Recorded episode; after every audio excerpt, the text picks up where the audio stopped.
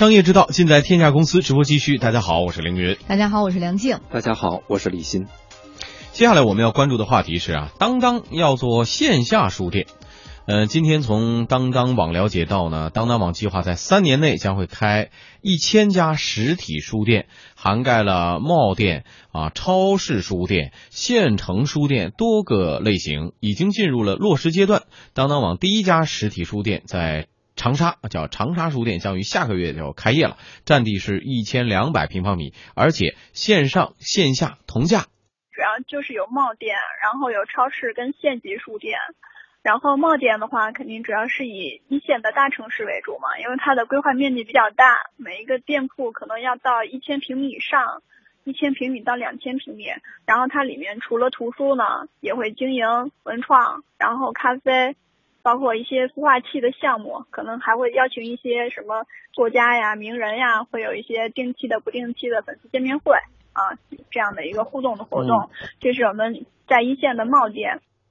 当当网的一位相关负责人告诉记者说，这次主要的精力呢会放在县城书店的拓展上，希望能够打造当地的文化地标。其实大部分是县级书店，在县级书店里面主我们呢主要因为现在就是大家都经济经济发展的比较好了嘛，但是那个现在不是推广全民阅读嘛，我们发现可能就是很多县级城市里面就这种书店呀、文化地标啊这种还是缺失的，所以在县级里面我们主要是为了打造当地的一个文化地标。就是以推广全民阅读、繁荣文化市场。嗯，当当网方面称呢，李国庆已经与国内数家实体连锁书店的创办人沟通过实体店线上线下同价的问题。呃，当时当当网相关负责人也告诉我们记者了，说当当网将给予店铺毛利保护。第一种就是我们自己直营的啊，然后第二种呢，就是我我们有加盟的嘛，在直营这边的话，其实我们是。呃，要跟合作方去谈合作，比如说前五年可能在租金上面呢，希望就是政府给予减免的支持，然后呢，我们提供整个这个图书的供应链，就保证这个商品的价格可以可以提供毛利保护，就是他卖这个商品肯定是不赔钱的。但是当当网是否经得起线下实体店的这种投入和消耗呢？根据当当网九月一号公布的他们第二财季的财报显示，在第一财季净亏损达到了两千一百二十万。在营收来源上，媒体产品营收和日用百货营收构成了当当在该季度的主要收入。也就是说，当当起家的图书音像业务并没有给公司带来多少利润。当当网的毛利率从上一季度的百分之十五点二下降到百分之。十四点八，而这个数字创下了二零一三年以来的新低。当当网对媒体发生承诺过的事情还有很多啊！早在二零一四年十月份，当当网就曾经向媒体透露过要转向电商转型，并且还更改了 logo。事实上呢，从图书线上销售乃至 O2O，触及到火热的互联网金融等等吧，当当网都有所涉及。但是这些努力好像都没有从最近几个季度的财报当中得到体现。目前他又决定要做呃线下实体书店，而且规模还不小，第一家开的这个占地有一千多平米，还要开一千家，三年内要开一千家。李欣觉得这么一个线上完全是从线上来的书城，要转转做线下实体书店。这个策略高明吗？呃，如果抛开这个叫盈利模式，或者叫我说这个实体书店将来会对它的财务的贡献这个不考虑的话呢，我倒我个人倒是觉得呢，这个当当的这个文化地标的这个战略呢，应该确实还是很具这个叫战略眼光的。嗯，为什么这么说呢？就我们发现近几年来提到书店的时候，往往会跟二十四小时书店、跟一些书店的咖啡吧、跟一些相应的文化服务捆绑到一起。这是一个叫文化消费的概念，嗯，就是我以书为特定的入口，然后营造出一种生活的这种或者叫消费的场景，哎，这个场景呢是一个可以可以稳稳定的运营的，嗯，比如它就在特定的环境里，比如消费，对吧？有简单的这个餐饮啊，有一些氛围，有一些服务，这个呢符合现在呃国家政策里面拉动文化消费的一个创新的概念，因为这是一个创创新，但是说这个实体书店。能不能给当当这样的原来是以这个电商，特别是网上购书的这种企业带来这种财务上的这个贡献呢？我个人觉得呢，恐怕还需要时间，甚至还是需要一些市场结果的验证。嗯，为什么这么说呢？你看，当当上一季的这个财财季呢是净亏损。嗯，为什么会净亏损呢？我觉得可能有两个原因。第一个呢，就是实际上现在公众的阅读习惯已经毫无就叫毫无悬念的从这个叫纸阅读，嗯向这个新数字阅读或者叫新媒体阅读去过渡。嗯到呃很多人呢，其实已经就各占一半了，有的人甚至。大部分都是以这个数字，比如 e-ink 这种电子书也好，pad 也好，这个东首先那就是阅读习惯里实体书店这一块呢，它的用户就流失了很多。第二个呢，在这个叫实体书的电子销售这一块呢，它同样也受到其他综合性电商平台的冲击，比如像当当这样老牌的这个图书网上上书城哎嗯，它其实受到京东啊，甚至淘宝啊这种冲击也很厉害。嗯在这种情况下呢，呃，纯粹的咱说垂直电商，当然比如说做生鲜的。做一些特定领域的产品，这个垂直的这个电商概念可能有一定的说服力，但是在图书这一块儿，它的这个垂直的刚性需求不够鲜明。在这种情况下呢，当当转型是必然的，因为我们大家也知道，我本人呢，那七八年以前在当当买过书，后来再想要买书的时候呢，肯定首选恐怕也还是京东啊、淘宝啊，大体上就买了。这就意味着呢，在这个图书这一块儿，单纯的电商支撑。有可能不足以完成它的这个叫市场空间，何况呢，当当又是上上市公司，嗯，那它同样也需要给资本想象的空间，嗯。就是我到底是做 O to O，你比如说咱们刚才提到了，它此前二零一四年呢也说过要向电电商转型，嗯那无论是做嗯。图书销售的 O to O，还是做综合性的电商，其实都有一定的迎合资本市场需求的概念，嗯。这样的话呢，实体书店它这个 mall 的概念也好，这个二三线城市也好，其实还是要打造一个闭环的，以图书为入口的这种消费场景。嗯但是呢，呃，目前看呢，图书能够带动的消费，其实目前看很有限。嗯在这种情况下呢，实际的财务的这个贡献，我觉得初期呢应该不被看好。而且我在想哈，就是现在当当打造的这个实体书店，应该不再是我们之前脑海中那些旧书店的形象，就整个进去以后满眼都是书，啊就不是新华书店概念啊它应该更多的是一种生活方式的呈现，就比如说像台湾地区的这个这个成品书店。一样，对吧？它更多的是营造一种文化的氛围和气质，而不是仅仅是以卖书为己任的。嗯，是的这个为什么讲现在呃呃就是昨天吧，这个诚品书店在呃国内啊苏州地区啊开了它的第一家门店，说嗯未来呢也会布局到比如说北京这样的城市，所以现在好似乎啊这个实体书店又有这个春风回暖的这种势头啊，就在十一月三号的时候，你看。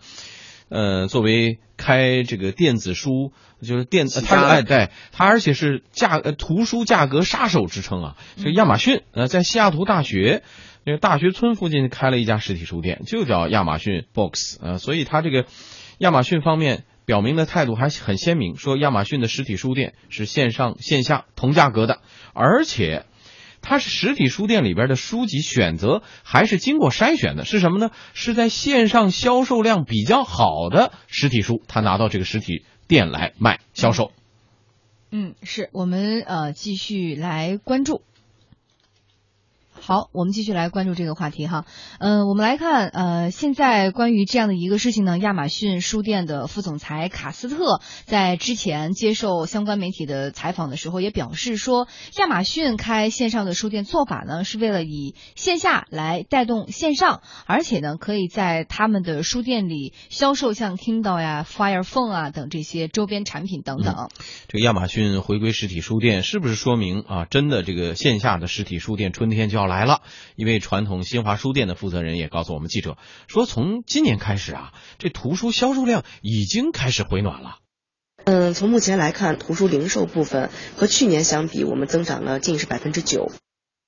好，我们继续来关注。二零零八年到二零一零年呢，全国的图书零售市场地面书店的渠道增长速度是连续三年低于百分之五，好不容易在二零一一年的时候回升到百分之六左右，二零一二到二零一三又连续两年负增长，之后二零一四又开始回正，而今年呢，二零一五年的上半年是略有好转，呈现了一个很波动的趋势。嗯呃，比较有意思。这个话题在我们第一时段的节目当中还说过啊，这韩国要推行就全民阅读。呃，有数据表明呢，我国人民的阅读率近年来是一个持续增长的态势。嗯，中国新闻出版研究院开始组织实施全国国民阅读调查项目。根据他们的数据表明呢，二零零五年仅有百分之四十八点七，经过多年努力之后，二零一三年国民阅读率回升到百分之五十七点八，但是增速依然比较缓慢。从阅读本数来看，二零一三年中国国民人均纸质图书的阅读量仅为四点七七本，不到五本，比韩国的十一本、法国的二十本、日本的四十多本啊是少得多。这个数据呢有所变化，和我们十六点的那个时段介绍的情况好像稍有出入。嗯，当当网的一位负责人表示说，实体书店倒闭的原因是因为他们没有适应新的读书时代，经营模式太单一，这也是当当未来要改造的地方。呃，我们观察到，凡是一些倒闭的书店啊，可能就是经营模式比较单一啊，然后呃，所以呢，他就可能面临着很多，包括比如说房租成本的压力，然后多种压力吧，然后就可能给他们的经营压力比较大。但是呢，这过程中我们也看到，就是很多新的业态的综合型的书店，像方所啊、西西弗啊，他们这些民营书店，他们其实经营的呃经营的态势也是很不错的。对，所以呢，我们经营的是呃，类似于像方所和金球这样的一个综合业态的商店。嗯，我们再来看故事的另一面。刚才就说了啊，有利于实体书店的方面，另一面是什么呢？说一旦从网上书城走入线下，人员成本、租金啊、水电费等一系列的成本就会成为新的负担。一位业内人士也提醒大家说，哈，作为国内首家海外上市的公司，当当呢还曾经在今年的七月份的时候动过私有化的心思，但是最后呢却是不了了之。那受到私有化等消息的影响，当当网的股价从去年的十二美元开始，已经一路跌到现在的六点八八美元了。因此，它现在这样的一个行为，不排除是，呃，为了。炒作提振股价的，嗯，有这方面的考虑吗？是为了我让我让投资人觉得未来的这个期待值有所提升，我就宣布说我我未来要开一千店 一千家店，这个是不是有点也也太冒进了吧？呃，一般按惯例呢，上市公司如果财财报呢是亏损，那而且你的主营业务呢慢慢的在退出主流，在这种情况下呢，你是肯定要变。你要有提出这个战略转型的这个方案，然后呢获得资本市场的认可或者获得股东的认可。那咱们刚才提到，当当呢去年说要向电商转型，那现在呢又说要开实体书店。刚才说了，这个靠的是 O to O 的概念。那这两个呢显然都是资本市场比较看好的，嗯，特别是国内的资本市场比较看好的，所以呢变是必然的。但是呢，确实客观上说呢，就是他打造的这个实体书店呢，要经过验证比较吃力。为什么呢？就刚才提到过，其实这这个以图书为场景的这种多元化服务呢，在海外、在国外都很多。我还看到有新闻报，就是在台湾吧，有一种叫。叫旅旅店书屋，嗯，就是你在那儿开房间以后呢，他那书里有很多的书，让你在那里面拿到以后躺床上看呀什么的这种，这个这些都有创意，对。但是缺点是什么呢？我个人呢，我觉得可能读书呢跟别的消费不一样，因为我个人呢，就是作为一个读书人呢，确实有一定的特点是什么呢？书的这个占有的刚性需求不是那么强，嗯。你比如说啊，像咱们现在很多书店是二十四小时，嗯，他希望静静的我一夜看一本书。他不希望我买大量的书，所以呢，他往往不是一个市场的风口。在这种情况下呢，他想扩展流量，想进行流量覆盖，其实不容易能够被被验证。嗯，好吧，那个也请。这个当当的相关人员参考参考，看这个进入啊大陆地区、我国台湾地区著名的啊成品书店，他们的营业模式，看看有没有可以取经的地方。如果真能打造出这么一个啊综合性的一个呃书以书为核心点的场景来，哎，也许啊值得期待。至少是读书人的福音。对对对对，好，接下来为大家送出的将是公司发布会。